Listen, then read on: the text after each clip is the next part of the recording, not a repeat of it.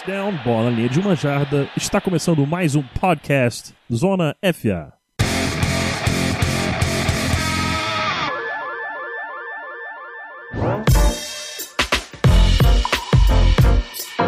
Bem-vindos, queridos e queridas, a mais um episódio do Zona FA Roundup, dessa vez na semana 12 da NFL. Aqui quem vos fala é Pedro Pinto, tô de host por aqui nesse episódio de hoje, episódio número 156 do Zona FA, já mais perto de 200 do que de 100. Isso, honestamente, é uma marca incrível, não esperava estarmos nesse ponto quando a gente começou esse projeto.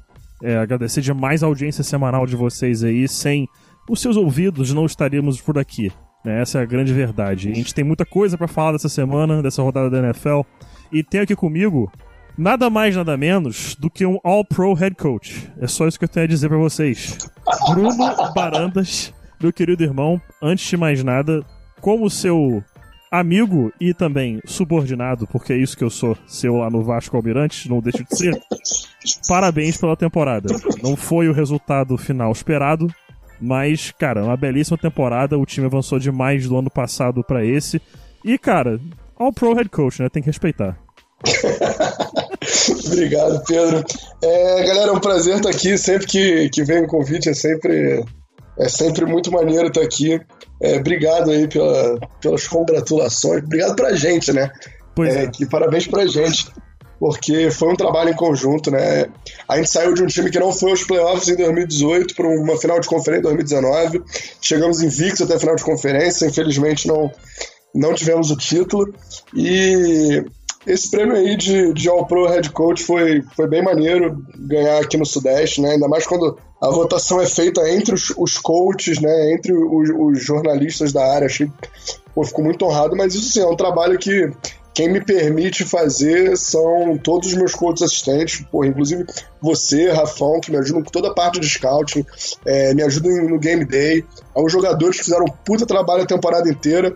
Foi um trabalho incrível essa temporada mas a gente tá zero satisfeito. O trabalho para a temporada 2020 já começou e tamo aí, já começamos a ralar. Vamos fazer uma temporada muito melhor a temporada que vem. We want them rings, baby. We want them rings. Give me that ah, bling bling, baby. É a única É a única coisa que a gente quer, cara. Só isso. É o motivo pelo qual a gente segue nessa luta, né, cara?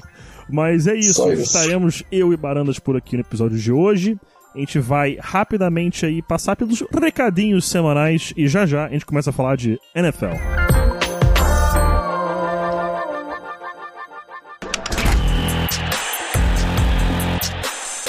Podcast Zona FA.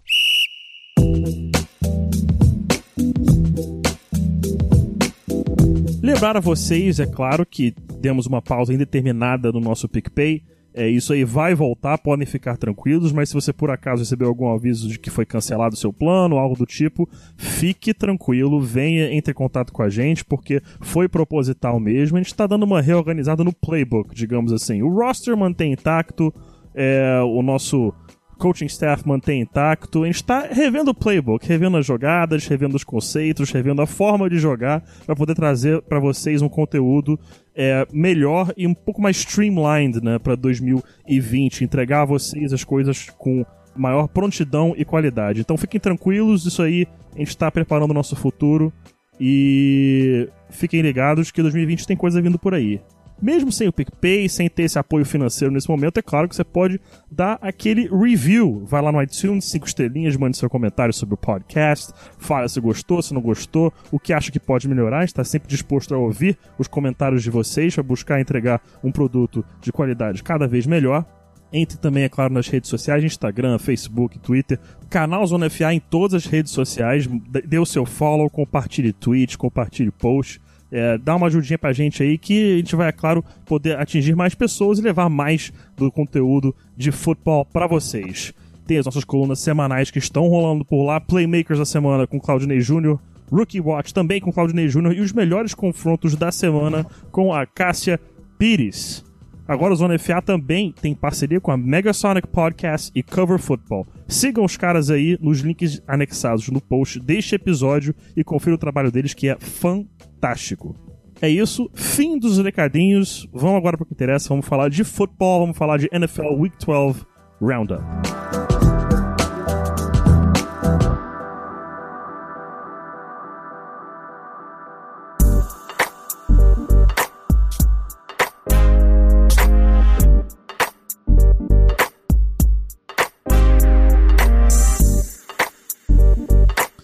Bom, galera, a gente teve aí uma rodada com jogos interessantíssimos, muitas partidas que a gente acreditava que poderiam ser apertadas passaram muito longe disso. Né? Alguns jogos, é claro, chamaram atenção. A gente vai passar rapidamente aqui pelos resultados da semana. No Thursday Night Football, Houston Texans bateu o Indianapolis Colts por 20 a 17. O Bills sentou a porrada no Denver Broncos, 20 a 3, um jogo simplesmente humilhante da equipe de Denver. Não comentarei mais sobre esse fiasco, não tenho mais paciência para sobre esse time. É, enquanto o Drew Locke não for quarterback, eu não falo mais. Então fica aqui minha promessa. Chicago Bears bate o New York Giants por 19 a 14. Pittsburgh Steelers vence. Eu não sei se nem dá, dá pra chamar de vencer o Bengals nesse jogo tenebroso. vence o Bengals por 16 a 10. Bengals agora voltará com Andy Dalton na semana que vem atitude correta do, do Zach Taylor, porque tem que pelo menos ter o respeito do vestiário. E com o é, Ryan Finley, vai me desculpar, não tem condição alguma de você manter respeito dos jogadores. O Cleveland Browns bate o Dolphins 41 a 24, o Buccaneers 35 a 22 em cima do Atlanta Falcons. O Saints, num jogo apertadíssimo, que parecia que teria vitória de Carolina, a vitória foi de New Orleans 34 a 31.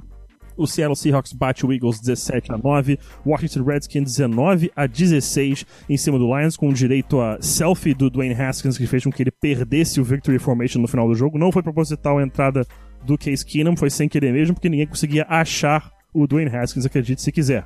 O New York Jets passou o carro no Oakland Raiders, em breve Las Vegas Raiders, 34 a 3 o ataque engatando agora, Sam Darnold mostrando todo o seu potencial, tudo que ele poderia vir a ser para a franquia, jogando muito bem o camisa 14. O Titans com mais um show de Derrick Henry, 42 a 20 em cima do Jaguars. Patriots um jogo apertadíssimo, 13 a 9 em cima do Dallas Cowboys jogando em casa. O, o que Niners... interessa é o W, cara. O que interessa é o W. Eu, eu não vou entrar nessa semana. I ain't doing this today, boys. I ain't doing it. 49ers bate o Packers 37 a 8 e o Ravens mais uma semana passando o carro 45 a 6 em cima do Rams em Los Angeles. Bruno Barandas, qual é o jogo para você, o jogo ou jogos, né, a gente pode falar por aqui, que chamaram atenção nessa semana? Teve um um pouco mais específico, talvez dois. O que você viu nessa semana 12? É, para mim tiveram três jogos que chamaram muito a minha atenção, né? Obviamente o jogo do Ravens foi é, foi um destaque. Ver uma atuação como foi a atuação do Lamar Jackson em cima de um time que vem de um Super Bowl, que se reforçou aí com Jalen Ramsey, que tem, que, te, que tem um elenco né, que vem, vem performando abaixo do que se espera. Mas ver uma vitória desse tamanho do, do Ravens liderado pelo Lamar Jackson foi, foi obviamente um destaque. Foi um grande jogo, foi uma grande atuação da defesa do Ravens, que mostrou muita qualidade. O, o Marcos Pires aí acabou falando bastante, inclusive depois, é, levou pro pessoal aí o Rams ter trocado ele. Foi, sempre gosto de ver esse tipo de treta, né? Muito maneiro. Eu gostei muito de ver também o jogo do Patriots e Cowboys, clubismo à parte. Foi muito bom ver a defesa do Patriots ser testada contra um ataque que vinha produzindo tanto quanto o ataque do Cowboys e atuar da forma que atuou né? É, não permitindo que o, tal, que o Cowboys é, fizesse nenhum, nenhum touchdown, apenas nove pontos no jogo. É, uma grande defesa, uma, uma vitória maiúscula da defesa e do special team. O ataque ainda performando abaixo do que se espera, é, abaixo do que a gente gostaria de estar vendo. E por último, o, o jogo do San Francisco 49ers, que foi a minha aposta no, na semana passada aqui no Zona FA ganhando aí do Packers por 37 a 8, o Packers que vinha sendo muito falado, é, que vinha produzindo bastante, vinha fazendo um, um, uma grande temporada até aqui, é, e aí o 49ers apagando algumas dúvidas que vinham ficando. Muita gente vinha criticando o Jimmy Garoppolo, falando do quanto que que ele podia ser o ponto fraco desse time que vinha com uma defesa muito forte, um ataque de qualidade, ele não produzia tanto, e o Jimmy Garoppolo fez aí um, um, um bom jogo, né? O George Kittle jogando em cima da lesão e produzindo, a defesa mais uma vez indo muito bem. O 49ers é um time aí que muita gente está falando que produz pela tabela fácil que vem tendo, mas botaram aí um time de altíssima qualidade na frente do, do Niners e o Niners, mais uma vez, saindo com uma vitória, uma grande vitória, né? com uma margem grande, um placar alto aí. É, mostra que é um time que veio para brigar pelo Super Bowl esse ano. É, são, são três jogos que chamaram um pouco mais a atenção do, do fã da National Football League nessa semana, mas eu vou entrar numa pergunta aqui. Duas perguntas que eu tenho é bastante pertinente. O, as duas, na verdade, com relação ao jogo do Patriots e do Cowboys. A defesa de New England a gente já sabe que é elite. Isso aí tenho o que dizer. O Stephon Gilmore mostrando as provas e fazendo seu caso para ser Defensive Player of the Year, porque o que ele tá fazendo em New England é simplesmente fora de série. Mas a pergunta que eu faço mais com relação ao ataque. A defesa de New England, cara, 9 pontos em casa contra o Cowboys, que teoricamente é uma equipe que pode pontuar bastante. Foi uma excelente atuação, mas conseguir apenas 13 pontos, a gente vê muito esse papo de que ah, o Tom Brady tá decadente, o Tom Brady tá ficando velho. Eu tenho certeza que você, mais ainda como torcedor do Patriots, escuta isso aí há 10 anos. E realmente é uma coisa que começa a cansar um pouco. Mas nesse ano, dá para perceber não uma queda, não é um, nossa, ele tá horrível, nossa, ele tá péssimo, mas dá para ver que, pelo menos com relação a dois, três anos atrás, tem ali uma queda de, digamos o quê, 5% na produção dele? Pode ser algo do tipo? Você vê isso também, ou você acha que é mais papo mesmo? É, eu acho que, que o, a performance do Brady tem caído sim, mas a gente tem que analisar não só o quanto, o quanto e como a performance dele vem caindo, mas também as circunstâncias e fatores que podem ser responsáveis por isso. É, o primeiro, obviamente, a gente sabe que com a idade o seu corpo reage de forma diferente né? Mas não é algo que a gente tem visto no Tom Brady, a gente tem visto aquela mesma awareness dentro do pocket, né? Nesse jogo mesmo ele teve duas jogadas aí onde ele se livrou de pressão dentro do pocket de forma brilhante para conseguir manter a jogada viva. É, mas eu acho que tem dois fatores muito importantes. O primeiro foi a grande mudança que a gente viu na OL esse ano, é, a saída do Trent Brown, o David Andrews se lesionando, Aí agora o Isaiah Wynn entrou bem no, no, no, início do ano, mas se machucou. E aí veio o Marshall Newhouse, que Deus me livre, que coisa horrível de se ver. Né? E para esse jogo. Não, é, foi, é deprimente ver o Newhouse jogando, cara. É, é muito fraco, assim, muito fraco. E aí o Isaiah Wynn volta nesse jogo. A gente viu sinais sim da falta de ritmo dele, que atrapalharam, mas já foi um, um, um up no, na, na OL muito grande. E o Ted Karras, que vem fazendo uma temporada ok, é muito inferior ao David Andrews, mas não é um jogador horroroso que nem o Marshall Newhouse, né? Então, assim, com isso, eu acho que tem dois fatores que afetam o Tom Brady. Um, que a gente está vendo que o Tom Brady está tendo que se livrar da bola muito rápido, apesar de tomar muito pouco sacks. É, o, o Patriots aí tem pouquíssimo, se não me engano, 19 sacks na temporada. É, é um dos times com menos sacks, mas para alcançar esse número, tá tendo que jogar muito baseado em quick game, pouquíssimo drop back. E mesmo assim o Tom Brady apanhando muito, soltando a bola e tomando porrada, muita pressão em cima dele. E o segundo, que inclusive contribui para essa, essa pressão ficar maior, é a falta de, de, de habilidade de estabelecer o jogo corrido. Né? A gente viu o Patriots ano passado ser um ataque dominante, não nas mãos do Tom Brady, né? mas na, nas corridas do Sonny Michel. A gente viu o Patriots ser extremamente dominante pelo chão no ano passado e a gente não está vendo isso esse ano. Obviamente, por parte da OL, não é como se o Sonny Michel tivesse piorado do ano passado para esse ano. A gente está vendo o mesmo estilo de corrida, o mesmo tipo de trabalho vindo do corpo de running backs, só que tendo que criar mais espaço com as próprias pernas, porque a OL não está criando os espaços necessários. Então, isso são duas coisas que é, a, a falta de jogo corrido facilita os pass rushers chegarem no QB. A OL não está protegendo tão bem, afeta o Tom Brady que apanha demais, e a gente está vendo aí uma queda no jogo. Somado a incerteza de wide receiver, praticamente o corpo de recebedores que jogou a semana não é o mesmo que os recebedores em nem nada que jogou a semana 1.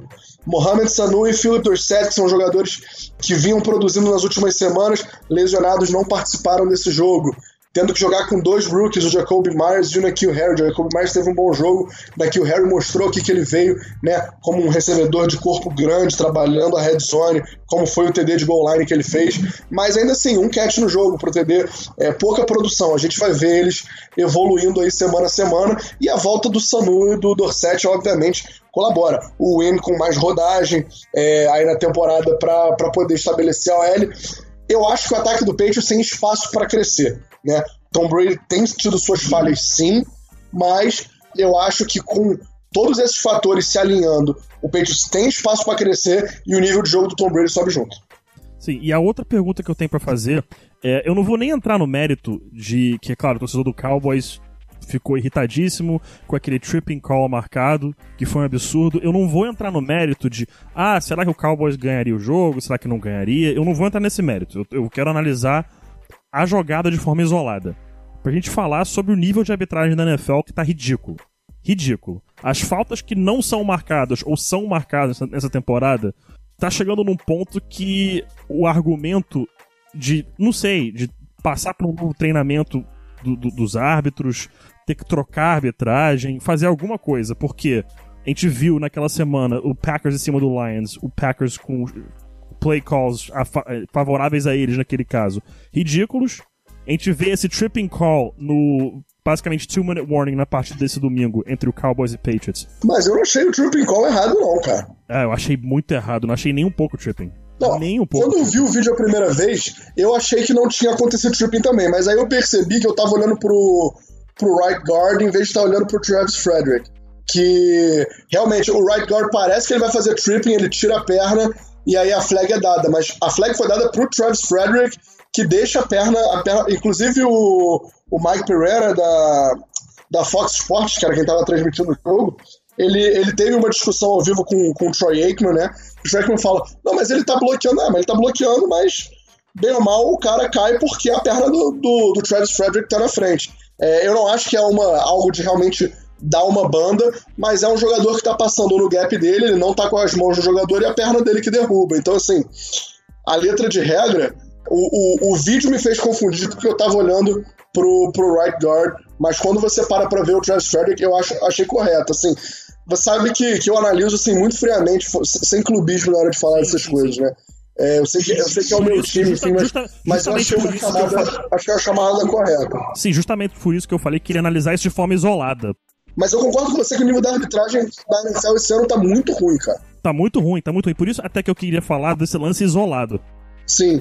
Principalmente quando a gente fala de pass interference, né? Que tá existindo uma má vontade de voltar atrás no, nos desafios que, que não faz sentido, sabe? Se era para fazer isso, não tinha por que ter aprovado o desafio ao pass interference. E a gente tá vendo muitas vezes os coaches utilizando esse artifício e não tem mudança pra, na marcação. Para corrigir erros de arbitragem, onde é claro, você para pra ver no vídeo, é clara a, a, a, falta cometida ou não cometida e a arbitragem simplesmente não volta atrás. É, eu vou só discordar da questão do tripping, porque para mim o defensive tackle ele começa a cair antes da perna direita do Frederick começar a atrapalhar no lance. Isso é opinião minha, pelo menos. O Travis Frederick tá posicionado com a perna na frente inicialmente, antes de ele encostar na perna. A impressão que eu fiquei é que ele já começa a cair aí sim a perna começa a atrapalhar. Mas na minha opinião, pelo menos é essa. Ele não caiu por conta da perna, ele caiu por outro motivo, pela forma que ele, ele, que ele foi engatado no bloqueio, mas independente dessa marcação aí ter sido certa ou errada, só o fato dela ter sido uma polêmica no domingo já começa a cansar, porque todo domingo que a gente passa agora tem pelo menos uma marcação Sim. de falta que a gente fala, ah, isso aí agora eu vou ter que infelizmente setar porque é um fato. Pô, será que isso aí poderia mudar o resultado do jogo? Será que um time poderia vencer? Um time poderia perder? Todo domingo agora a gente tem lances que acontecem isso e sinceramente começa a ficar cansativo. Você viu no ano passado a questão do no call em New Orleans entre o Rams e o Saints que poderia levar o, o Saints Nossa, ao Super Bowl, acabam levando. A pass interference mais escancarado da história do futebol americano. Né? Resultou naquilo ali. E agora a gente tem uma mudança é, acho... e você bem falou que a arbitragem escuta desafios e não acontece nada, não muda a marcação. Então, a, a NFL é, Eu acho que também é reflexo com... direto. É reflexo direto que a gente vem, tem visto um revamp muito grande no corpo de referees da NFL nos últimos, sei lá, cinco anos, né? O Gene Serratore saindo, Esqueci o nome daquele cara, que agora é o diretor de arbitragem da NFL. Aquele baixinho negro de bigode, que ah, gesticulava muito enfaticamente. Sabe? Você vê, você tem aí nos últimos, nos últimos cinco anos, você tem aí uns três ou quatro referees de, de calibre que se afastaram da liga, né? Que se aposentaram, foram trabalhar para televisão, foram trabalhar no, para a NFL num, num, patamar maior. É, e aí você acaba tendo um corpo novo de, de referees que e aí, obrigatoriamente, né? Esses caras foram umpires, foram outros árbitros que subiram, então você tem novos árbitros chegando, então você está tendo uma renovação de arbitragem, mas você não está conseguindo manter a qualidade. Então a NFL tem que tomar alguma providência, seja, seja com um, uma reciclagem para todos os árbitros ou com um processo de entrada mais forte, mais rigoroso para esses novos árbitros que estão entrando. Concordo plenamente. Então a gente vai vai deixar esse assunto por aí, porque é um papo que, para quem gosta de futebol americano, é super fã, e a gente, né, o, o Baranda, a gente estuda tape a fundo e eu já tendo sido seu coordenador ofensivo, você como head coach, quando a arbitragem interfere muito no jogo, é uma coisa que, que tira completamente sua concentração da partida, porque você vê resultados acontecendo em campo que são que podem até ajudar o seu time, ajudam o outro, mas quando a arbitragem muda o resultado do jogo, realmente é uma coisa que irrita bastante. Mas a gente vai deixar esse papo por aí. Vamos agora para outro jogo, um jogo que me chama muita atenção. Eu não vou nem falar do jogo em si, eu vou falar de alguns lances específicos do jogo do Ravens e do Rams. Para quem assina The Athletic, teve uma coluna essa semana passada agora, semana anterior essa rodada, que foi para mim a melhor coluna da semana, que foi explicando como a equipe do Ravens utiliza analytics no game day. Eles utilizam no play call. O, o, o Harbaugh, o John Harbaugh, ele tem dentro do box dele, junto, claro, os coordenadores, pessoal de quality control, ele tem um assistente, que não vou lembrar o nome agora, peço até perdão, de analytics no seu ouvido. E, claro, ele não fala o tempo todo no ouvido do Harbaugh, ele tem os dados prontos, e quando o Harbaugh precisa, ele pede os dados para ele. Como assim? O que, que o Harbaugh faz? Ele entra, por exemplo, numa situação de quarta descida, por exemplo, naquelas semanas passadas, a gente vê, nem nas, nem nas semanas passadas, na temporada, o Ravens indo muito em quartas descidas. O que, que o John Harbaugh tem feito nessas quartas descidas, especialmente? Ele analisa a situação, se é uma quarta para um, uma quarta para dois, uma quarta para três. Ele pensa na cabeça dele como que o time dele está executando em short yardage situations ao longo da partida. E se ele acha imprudente, talvez ir para uma tentativa de quarta descida, ele tem perguntado pro, pro assistente dele de analytics qual que é o EPA, caso eles consigam converter nessa quarta descida. O que, que é EPA, pro pessoal que não conhece muito de analytics ainda? EPA, Expected Points Added. Pontos potencialmente é, somados ao placar caso você converta. Então ele pede para o cara fornecer, o assistente de analytics, fornecer a probabilidade de conversão naquela situação e qual é o EPA de, é, somado ao placar que ele terá caso ele converta. Aí o EPA, se ele falar, ah, pô, é 0,2, 0,3, 0,4, já começam a ser números interessantes, se a probabilidade que a gente tem para conseguir esse EPA tem que ser, digamos, maior de 50% para valer a pena. E aí nessa situação, ao longo do jogo, ao longo da temporada, a gente está convertendo 55%. É basicamente uma decisão dele. É, eu sei que ficou um pouco confuso, o pessoal de Analytics entendeu aí mais ou menos o que eu estou falando. Eu recomendo, inclusive, que vocês façam leitura de Analytics, porque é o futuro não só do esporte, mas futuro de qualquer coisa aí, basicamente. O, o Bruno é, sabe muito bem, tem lá o Eagle Scouting, a Analytics está entrando no futebol americano aqui do Brasil. Então, o fato de o Jim Harbaugh usar Analytics em basicamente todas as chamadas de quarta descida mostra o quão avançado o Ravens está. Né? A gente imagina, pô, mas será que todos os times não estão fazendo isso? Não, não são todos os times que fazem isso. A grande maioria, inclusive, eu, eu, diria que não faz isso no dia a dia. Tem os dados, utilizam analytics, mas eu não acredito. Né? É, eu, eu, eu, pediria para ver os números e se, se tivesse os números na minha frente, não diria que mais da metade das equipes da NFL hoje utilizam analytics normalmente em seus play calls em dia de jogo. É, e, e, ter lido esse artigo. Provavelmente a handful of teams. Se tiver cinco times aí que estão usando, já é já é muito, assim. É, eu acho que é uma tendência que a gente vai ver cada vez mais ser usada, né? É como você falou, é o futuro, não é do futebol americano, é, é do esporte, é, é da, da, da, vida aí, né? Cada vez mais números fazendo parte disso. A gente vê aí o, o, o John Harbaugh entrando nessa tendência, é, que faz muito bem feito, né? Como, como, você falou, a gente trabalha com, com alguém no, no box aqui no, no Vasco, né? É, às vezes é você, às vezes é o Rafão, e eu consulto bastante vocês o que está entrando, o que não está, mas a nossa decisão ainda é feita muito no gut feeling, né? Tipo, a gente não tem esses números acontecendo. É algo que, que com certeza muda completamente o nível que o jogo está sendo jogado. Você saber exatamente, tipo, ah, se eu conseguir converter, o quanto que isso vai, vai me dar mais da minha chance de ganhar o jogo. A gente aqui no Vasco é, é o time nos últimos dois anos que mais tentou quartas descidas. Não acho que foi o mais eficiente do Brasil, mas acabamos tentando bastante. Eu sou bem impulsivo nesse ponto. Né? Eu acho que passou do meio campo a hora de tentar a quarta descida.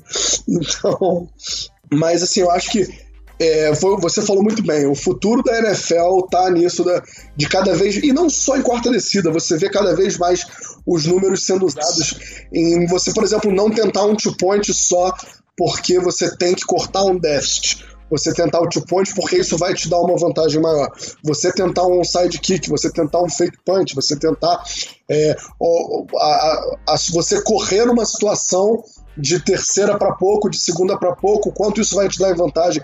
Eu acho que cada vez mais a gente vai ter um processo de decisão sendo tomado baseado em números aí na liga. Com certeza, e teve nesse jogo do Ravens com o Rams, foi no primeiro quarto ainda.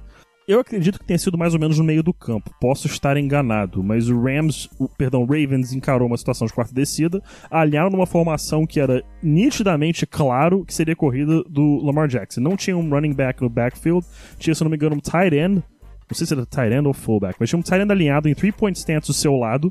Então todo mundo sabia, era a corrida do Lamar Jackson para a esquerda em algum gap a ser definido. Foi uma corrida e foi first down. Raven já nessa temporada é, tentou converter fourth downs dentro da, do lado, próprio lado do campo, na linha de 35, mais ou menos por aí. Então, isso mostra que o Jim Harbaugh está claramente verificando, perdão, o John Harbaugh está claramente escutando bastante aí a, equipe de analytics do Ravens e, e, e, o resultado tem saído aí no campo, especialmente em jogos um pouco mais apertados. Uma situação, um, um, é a situação clara né, que você falou de corrida do Lamar Jackson, né? Tipo, quarta para pouquíssimo, você tá em empty back, você tem um Tyrant jogando em three point stance, né? Tipo, e normalmente empty back, para quem não, não vê a esse ponto, é uma situação muito complicada é, de, de, você tá em empty back e você ter um cara em, em three point stance, sabe? Ele tá bloqueando para quê? sabe? Se você tá em empty back é porque teoricamente você vai, vai passar a bola, então ele tá jogando em pé. Quando você vê o Tyrande ali com, em três pontos, você sabe que teoricamente com um QB como Lamar Jackson você vai correr. Então nada mais, nada mais é isso do que um Dick Measuring Contest, né? Tipo, é tipo, eu vou correr, eu tô te mostrando que eu vou correr e eu quero ver o que, que você vai fazer para me parar, tá ligado? E com a L da qualidade da L do Ravens. Um Tyrant com o Mark Andrews é, e o Lamar Jackson, que é uma máquina, né? A, a probabilidade dele, de, dele converter uma situação dessa é sempre muito grande. É, com certeza. O Lamar Jackson tem sido aí. Eu, eu até a semana retrasada tinha meu voto de MVP pro Russell Wilson, mas se eu tivesse direito a voto, acho que nesse momento eu daria meu voto de MVP pro uh, Lamar Jackson, que realmente uh, o diferencial que ele faz dentro de campo é uma coisa fora de série. A gente falando aí de jogadores individuais, a gente vai para os nossos destaques da semana, nossos jogadores individuais aí que chamaram um pouco mais a atenção. Eu vou começar aqui falando de um quarterback eu vou falar de Sam Darnold. Sam Darnold teve 20 de 29 passes completos, 315 jardas e 2 touchdowns, batendo o Raiders por 34 a 3. O Adam Gase tem seus problemas, o Adam Gase é meio maluco e coisas que a gente já conhece. Mas o Sam Darnold é um talento fora de série. O potencial que ele tem é altíssimo. Ele tem tudo para eventualmente se tornar um top 5 quarterback na NFL que ele apresenta. Ele tentou um passe nessa rodada. Eu não lembro qual quarto que foi agora. Eu não vi muito bem esse jogo. Eu, prestei, eu, eu vi o, o, o, condensado depois, prestei mais atenção no que o Sam Darnold estava fazendo. Cara, ele acertou um passe que tinha um, um defensor a meio metro do seu wide receiver cobrindo por baixo, tinha um safety ajudando por cima. A bola foi literalmente no último ponto possível alto que o marcador à frente não pegaria, o de trás a bola não foi alta demais para chegar na mão dele, foi exatamente na mão do seu wide receiver. Foi um passe surreal e Sam Darnold tá mostrando que agora saudável, né, recuperado da mononucleose, tá engatando um ritmo, tá ganhando mais experiência na NFL e tá mostrando que ele é sim o franchise quarterback que o Jets há tanto tempo busca. Desde a época de Joe Namath, parece que esse cara chegou agora. E esse, ele vai ser meu destaque da semana para quarterback. Para você, Barandas, quem é, o, quem é o quarterback da semana para você? É, não, só, só emendando no, no papo do Sam Darnold. É, você lembra como eu tava alto nele desde o sophomore year dele, né? Sim, sim. É, no, no draft anterior, quem foi inteligente, guarda suas piques, pega o Sam Darnold número 1 um no ano que vem. É, e aí aquele hype todo do Baker Mayfield, que assim, até era um QB que de repente estava tava mais pronto para jogar naquele momento, mas com um, um ceiling bem menor que o do Sam Darnold. É, acho que o Sam Darnold era o QB da classe. Aí tem o Lamar Jackson para me mandar calar a boca aí, né? Mas enfim, o Sam Darnold é, é, é, era o meu jogador preferido dessa, o meu QB preferido dessa classe. É, enfim, o QB que eu vou botar, eu acho que depois de uma semana dessa não tem muito como fugir do Lamar Jackson, né? É, eu pensei em falar do, do Jimmy Garoppolo, que eu acho que calou a boca de muita gente essa semana, mas Lamar Jackson tem como cinco touchdowns aí na. É, a produção que ele vem tendo é uma campanha de MVP. É, eu acho que hoje não tem muita discussão, né? É, eu gosto sempre de lembrar do McCaffrey nessa discussão, mas eu acho que o, Sam Darnold, o, desculpa, o Lamar Jackson tá botando aí dois, três corpos de gordura na frente de qualquer um que, que fala na briga por MVP. É, ele vem produzindo é, muita, como todo mundo falava que ele era um, que ele era um running back, que, que ele, ele era tinha que transicionar para para wide receiver, enfim, muita coisa foi falada, muita besteira foi falada no processo de draft dele, mas ele vem provando aí que ele é um grande quarterback, ele vem produzindo pelo ar, ele vem trabalhando, ele tem sido preciso nos passes dele, ele tem ousado, ele não tem sido muito conservador, e ele adiciona uma dinâmica completamente diferente pelo chão.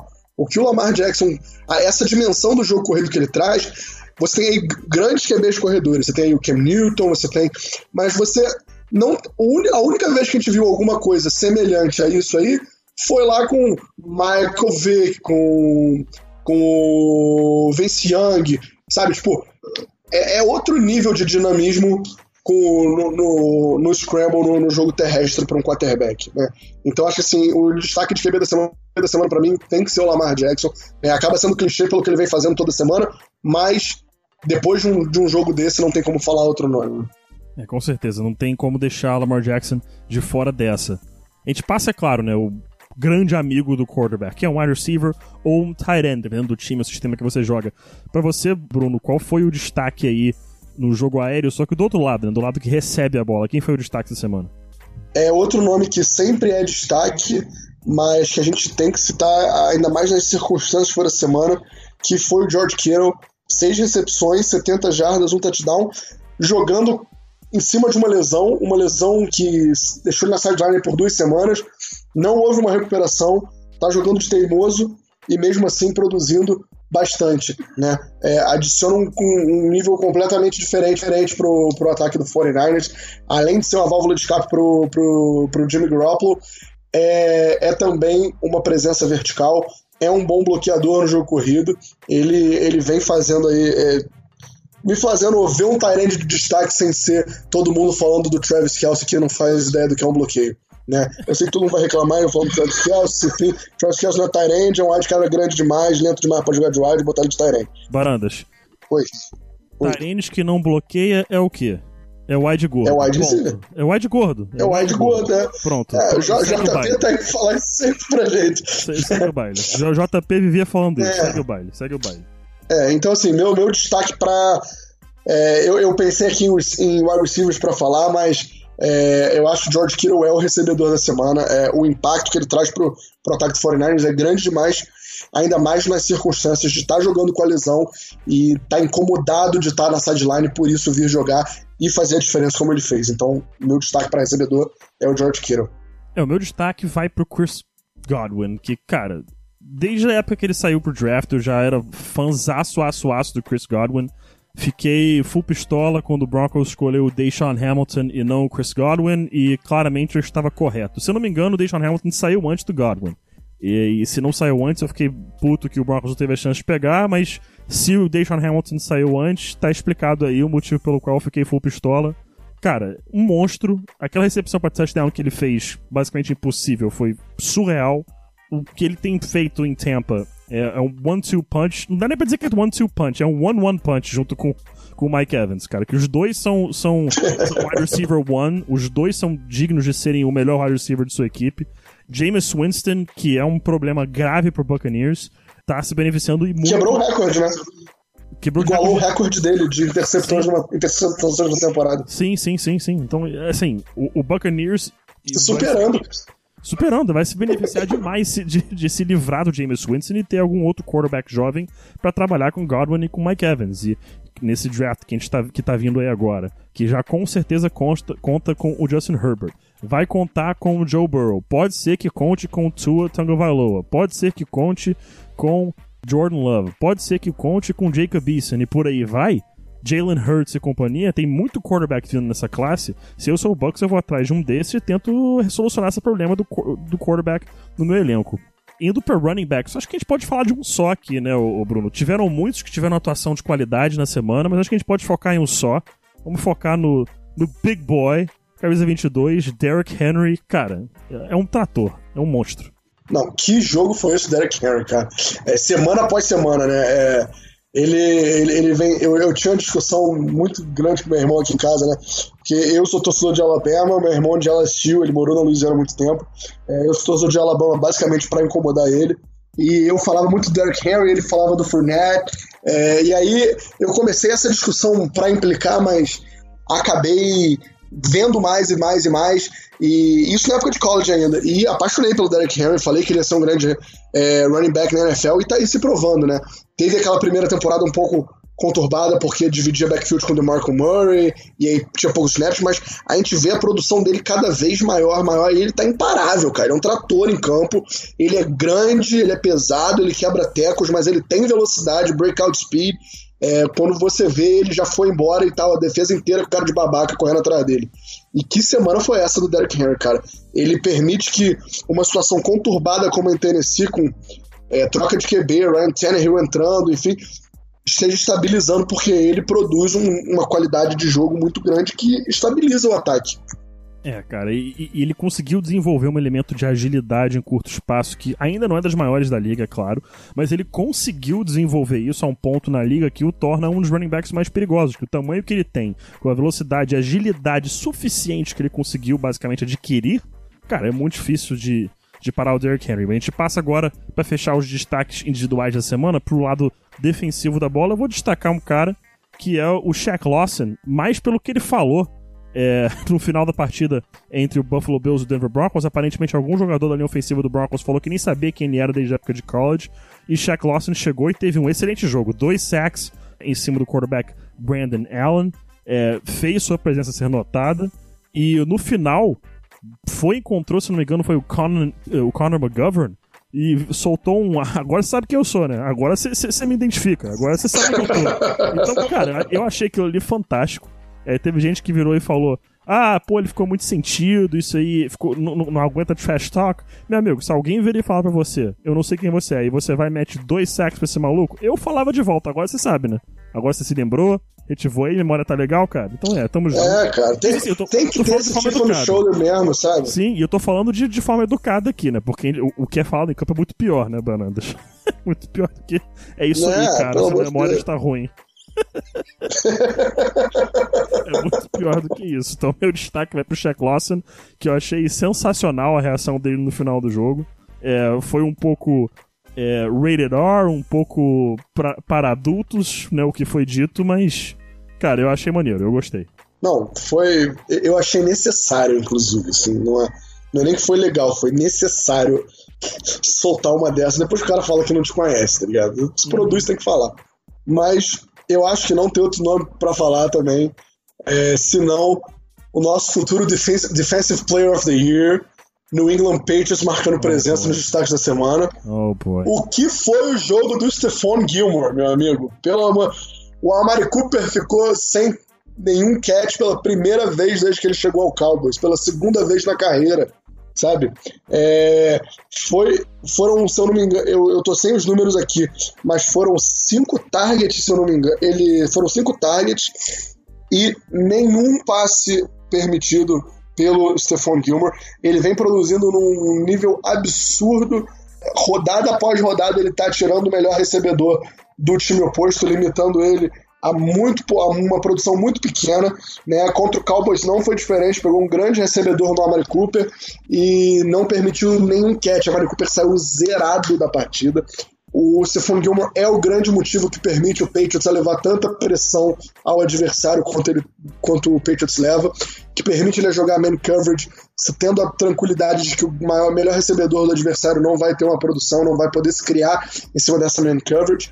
Então, assim, destaque da semana Stephon Gilmore, o que esse cara vem fazendo é um absurdo. Todo mundo lá atrás, quando o Belichick assinou, deu 6 anos, 12 milhões e meio por ano por 6 anos para ele. Meu Deus, que absurdo!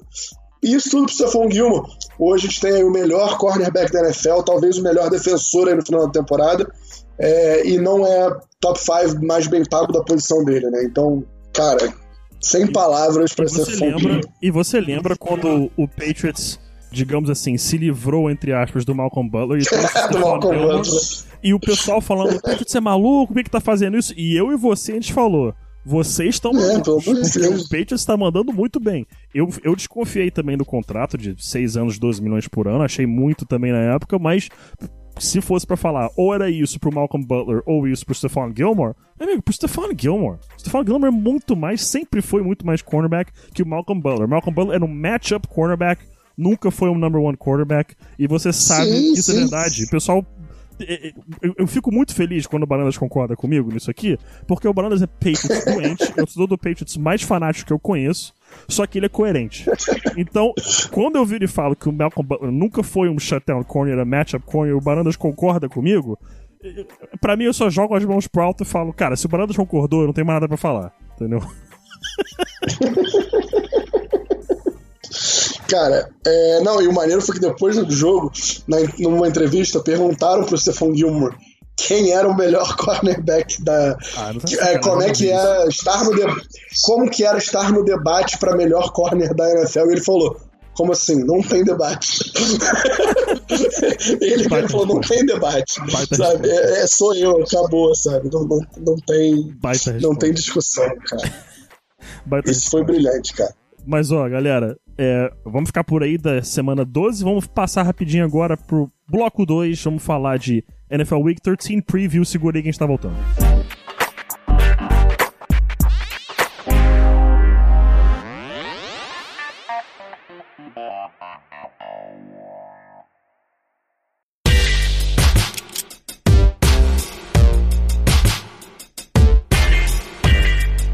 Pois é, Barandas, vamos pra semana 13, vamos pra Thanksgiving Week. Feliz dia de ação de graças aí a todos. Vocês estão nos ouvindo já na quinta-feira, dia 28 de novembro. Tem três jogos da NFL nessa semana na quinta-feira. Duas e meia da tarde, Chicago Bears encara o Detroit Lions em Detroit. Às seis e meia, o Buffalo Bills vai a Dallas pegar o Cowboys. Dez e vinte da noite, tem New Orleans Saints em Atlanta contra o Falcons.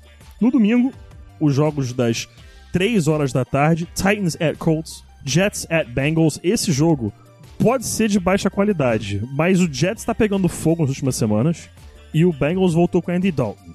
E eu acho que o Jets ganha, né? Mas sei lá, por algum motivo eu tô intrigado para assistir esse jogo. Eu não sei nem explicar direito porquê, mas me deu uma vontade de dar uma olhadinha. Então eu vou passar o olho nesse jogo. É, continuando ainda com os jogos das 3 horas da tarde, Redskins vai até Carolina para pegar o Panthers. Eu vou pular um jogo aqui já já volto nele. O Buccaneers vai até Jacksonville, Browns encara os Steelers em Pittsburgh, Green Bay Packers contra o New York Football Giants no estado de Nova York, Philadelphia Eagles encarando o Miami Dolphins. Na Flórida, já às 6 e 5 da tarde agora, o Los Angeles Rams vai até Phoenix e pegar o Cardinals. 6 e 25, jogo de divisão, dois jogos divisionais no caso da AFC West. Chargers at Denver pegando o Broncos e o Oakland Raiders indo até Kansas City jogar contra o Chiefs. No Sunday Night Football, New England Patriots vai até Houston às 10h20 da noite encarar o Houston Texans. E no Monday Night Football às 10h15, Vikings at Seahawks. Mas eu vou ter que deixar eu deixei por último, no caso, no jogo das 3 horas da tarde, no domingo, que é San Francisco 49ers indo até Baltimore encarar o Baltimore Ravens. Game of the Week, não tem discussão, né, Bruno? Não, não tem. É, são dois, dos três times aí com melhor é, campanha até aqui. A gente vendo o Lamar, vendo o Lamar Jackson vindo, fazendo a temporada que vem fazendo, cada semana é mais surpreendente que a anterior. E a defesa do 49ers, que é um, das grandes, um dos grandes destaques da NFL. O ataque vem melhorando, mas a defesa é um absurdo. E vamos ver como é que essa defesa vai fazer o matchup dela contra o ataque liderado pelo Lamar Jackson. Um, um, ataque que vem produzindo muito com o Mark Ingram, com o Mark Andrews. É, é um ataque que, que, que tem muitas armas para atacar. Fora o Lamar Jackson, que, pelo amor de Deus, né? Como se defende desse quarterback. É, é impossível. A gente, a gente sabe que em algum momento é, coordenadores defensivos e as mentes brilhantes que existem no futebol americano vão descobrir alguma forma, talvez não de parar, mas de pelo menos é, diminuir esse ritmo do ataque. Limitar. Algum dia isso vai acontecer. Pode não ser essa semana, pode não ser nem temporada que vem, mas algum dia eles vão encontrar ah, alguma coisa que vai limitar. Nos playoffs a gente vai ver como é que o Patriots ganha deles. Ai, porque eu dei margem para isso, cara. Foi, foi... Desculpa, gente. Eu que levantei aí pro corte do Bruno. Claramente foi sem querer. Não foi proposital, peço perdão. Eu tô só esquentando, eu vou gravar o Do Your Job daqui a. Assim que a gente acabar aqui, ah, eu tô então, então tá aquecendo. Tá então tá explicado. Já entendi já. Mas um outro jogo que vai ser interessante, aproveitar um pouquinho desse teu embalo aí de, do Do Your Job, Patriots at Texans, eu tenho que citar o seguinte. Eu acho que muita gente acredita que esse jogo pode ser apertado. Eu acho que o Patriots vai fazer um jogo relativamente mais tranquilo contra o Texans. Por quê? Cara, você assiste o Deshaun Watson jogando e assim, é desesperador. Eu não tô falando que ele joga mal, ele é fantástico. Eu tô falando da linha ofensiva do Texans. Cara, é drop back sim, drop back não. O Deshaun Watson tem que correr para fugir de pressão. Drop back sim, drop back não. Essa linha ofensiva simplesmente não funciona. Chega num ponto que eu acho até que é parte do esquema, a proteção do esquema não tá ajudando. E. Cara, quantas defesas. E vai enfrentar uma das melhores defesas de todos os tempos Exatamente. da NFL, cara. É, então, vai enfrentar uma defesa do Patriots que o Bruno pode até estar tá soando clubista, mas numericamente falando, estatisticamente falando. É número, é. É uma das melhores defesas que a NFL já viu, sim. Então, o que o Patriots está fazendo essa temporada realmente é fora de série. Então, eu acho que é um jogo que não vai ser apertado. Apertado para mim vai ser Vikings e Seahawks na segunda-feira à noite no Monday Night Football. Dia... Não, e lembrando que o Bill O'Brien nunca ganhou do Patriots. Nunca. É, é tem isso também, né? E Bill, Bill O'Brien, para mim, esse, se eu fosse general manager ou que no caso nem tem general manager no Texans. Então o Bill O'Brien tá fazendo tudo. Se eu fosse dono do Texans, é, é, essa era a última chance que eu dava pro Bill O'Brien. Se o time não, não, não, não, conseguir pelo menos um playoff win, pra mim tá fora e eu cato alguém pro ano que vem. Mais algum destaque pro, pra rodada 13, Bruno? Eu acho que a gente vai ver aí um upset. É, eu acho que o Bills derrota o, o Dallas no domingo. Foi a minha aposta para essa semana. Eu acho que apesar aí do da aula estar vindo mordido, de ter perdido pro Patriots, vindo, tem um grande ataque, era um dos melhores ataques da NFL até então, mas eu acho que o clima no, no Dallas não tá legal. Eu acho que o Jerry Jones falou muita besteira depois do jogo contra o Patriots, né? Criticou muito o vestiário do, do Cowboys. É, eu acho que a situação não tá legal e a gente tá vendo um Bills que tá superando as as críticas, um Bills que cada vez vem produzindo um pouquinho melhor. Né? O Josh Allen tem surpreendido no meu time no Fantasy, tem me dado bastante ponto. Então eu acho que a gente vai ver um upset aí, o Bills derrotando o Cowboys. É só falando em fantasy, muito obrigado Lamar Jackson pra liga lá do esporte interativo, quando acharam que era louco de pegar o Lamar Jackson relativamente cedo, acho que foi lá pela sexta, quinta rodada que eu peguei o Lamar Jackson, me chamaram de louco, não, mas tá aí. Não, meu, tá ótimo. Meu palpite, meu, minha arriscada aí, meu talvez reach no Lamar Jackson nem foi reach. Eu peguei o Josh Allen na penúltima rodada e tá dando certo pra mim. Porra, mandou muito. Mandou muito. Mas a gente vai aproveitar justamente aí essa, esse mini spoiler do palpite certo da semana do Barandas. Vamos pro bloco de encerramento e vamos falar do palpite certo e como está o ranking para essa semana. Já já a gente volta, segura aí.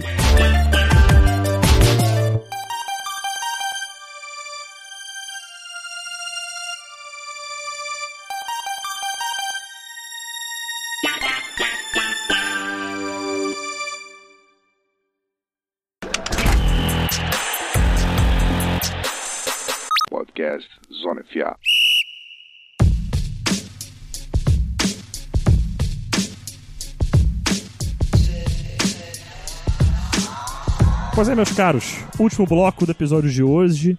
A gente vai encerrar o podcast por aqui, mas é claro, sem antes passar pelo ranking do palpite certo e dos palpites dessa semana. Olha, cuidado-se aí que os meninos é meio ruim de pontaria, viu? Na última rodada, né, semana 12, tivemos aí alguns palpites interessantes. A gente vai passar por eles aqui agora. Rafão foi de Packers over Niners, errou. Eu fui de Saints over Panthers, consegui acertar. Muito obrigado aí ao kicker do Panthers que errou um field goal, permitiu que o Saints ganhasse o jogo. O Barandas foi de Niners over Packers, acertou o Barandas Beltrão Packers over Niners, errou junto com o Rafão. E o Otávio, safado, foi de Bills over Broncos, acertou com tranquilidade. E com estes resultados, temos o seguinte ranking após a semana 12. Em primeiro lugar, Otávio 10 e 2, Eu, Pedro Pinto, estou em segundo, 9 e 3. Rafão Martins em terceiro, 8 e 4. Bruno Barandas em quarto, 7 e 5. E Guilherme Beltrão na lanterna, 5 e 7. Tem que, tem que recuperar aí, Beltrão. Tem que recuperar aí. Eu já tô. Eu tô imaginando aqui aquele vídeo dele fazendo route tree no training camp ano que vem, hein, Baranda. A gente tem que botar alguém pra dar uns passes fortes pra ele, cara. Eu acho que tem que ter alguém pra passar uns passes bem. Lembrando que se eu não tiver. Se o meu clubismo não tivesse sido vetado, Não, eu tava no avião. não, calma, calma, calma. A gente vai explicar essa regra. A regra era só podemos escolher uma equipe quatro vezes no máximo na regular season cada um. Por motivos de número um, o Baranda só ia escolher Patriots, e a gente sabe que o Patriots vai fechar aí no mínimo 12-4 todo ano, no mínimo, no mínimo, no mínimo. Se Eu queria provar um ponto que eu podia escolher um time a temporada inteira e ganhar o desafio. Isso é- Mas não me deixaram. Ou se alguém resolvesse ir, por exemplo, de Ravens ou de 49ers a temporada toda, também estaria numa situação parecida, então demos essa limitação. E por estes motivos, no momento, para a temporada regular, isso não vale para os playoffs, tá? Vale apenas para a temporada regular. As seguintes equipes estão vetadas. Rafael Martins tem veto do Seattle Seahawks, não pode mais selecionar o Seahawks por ter escolhido quatro vezes. E Bruno Barandas tem veto do New England Patriots, não pode mais escolher o New England Patriots por ter selecionado quatro vezes. Pros palpites os palpites da semana 13. A gente já tem aí o Bruno Barandas vai de Bills over Cowboys. O Rafael Martins vai de Baltimore Ravens over 49ers. Ousado, já fui no jogo da semana. Otávio, Titans over Colts. Eu fui de Chiefs over Raiders. E o Guilherme Beltrão, pra mim, cara, é o palpite mais incrível da semana. Guilherme Beltrão. não, esse foi incrível. Esse foi cara, foi incrível. incrível. É o Foi- melhor palpite Não, da o semana. Rafão definiu bem. Foi ser boludo num jogo bosta. Exato.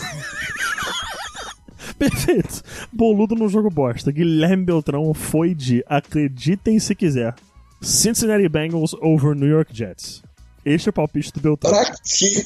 Cara, pra- exatamente, pra quê, cara? Assim, Pra se o Bengals, se o, assim, se o Bengals ganha...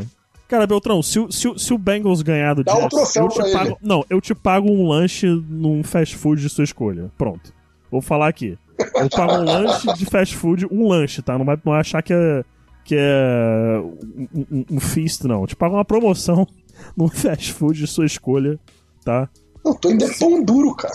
Cara, não, pô, cara, não, vou fazer só isso aí porque, entendeu? Quando, eu- quando eu ganhar na Mega, eu, eu dou um carro pra ele, pronto. Quando eu ganhar na Mega e ele fizer uma promessa, eu dou um carro. Fazer igual o Fitzgerald, que, que, que lesionou o ombro do Bruce Arians, pediu desculpa e, e- e deu um, um- Entendeu, cara? deu um carro pra ele. Isso é história verídica, tá? Pra quem não conhece, isso realmente aconteceu. Então, quando for esse o caso, eu dou um carro pro Beltrão. Então, esses são os palpites da semana, o ranking do palpite certo dessa semana. E o podcast fica por aqui, meus caros. Fica por aqui. Agradecer demais a audiência de vocês. Agradecer, é claro, como sempre, meu querido irmão Bruno Barandas, meu irmão e chefe, né? Irmão e chefe, meu brother, head coach, Barandas. Tamo junto, cara. Chefe nada, cara. Eu só sou um cara que. You my bro, but you my bro sou- and my boss, bro. That's, both things can be true. Eu só sou o cara que tem a culpa quando a gente perde e a glória quando a gente ganha. true story. True story, true story. Não, Mas é isso. assim, é... Lembrando sempre que a glória é sempre dos jogadores, tá? Quando a gente ganha, são eles que ganham. Quando a gente perde, sou eu que perco, porque, enfim, we got outcoached and outplayed, and, enfim, discurso É. que o Belichick sempre faz. On to- on to- Mas- já, já diria o Beltrão neste momento, on to Cincinnati. yeah, we're on to Cincinnati. Essa é a fala do Beltrão essa semana. Então, agradecer demais o Barandas por estar aqui nesse podcast essa semana comigo. Agradecer, como sempre, a audiência de vocês. Não esqueçam de seguir Zona FA em todas as redes sociais. É canal Zona FA no Twitter, Instagram e Facebook. Encontrem nosso perfil lá no Spotify, os podcasts sempre subindo por lá. Nas outras plataformas de podcast também. Dê o seu review no iTunes, cinco estrelinhas, mande seu comentário. E, meus caros, é claro, acessem zonafa.com.br e fiquem por dentro das matérias que sempre rolam por lá. Eu sou Pedro Pinto, fico por aqui, nos vemos na semana que vem. Valeu, fui. Valeu, galera. Obrigado pelo convite aí. É sempre um prazer estar aqui. Sempre um prazer estar falando com vocês. Semana que vem, Pages vai ter ganhado. Eu vou ter acertado todos os meus palpites aqui. E é isso aí. Quem quiser ouvir um pouco mais falando só do Patriots, tem lá o Do Your Job, dando um jabazinho aí. Procure lá, arroba Do Your Job Pod. E a gente tá lá, eu Não sou arroba Coach. Barandas. Não façam isso. E é isso aí. É sempre um prazer estar aqui. Um abraço. É isso, meus amigos. Até semana que vem. Valeu.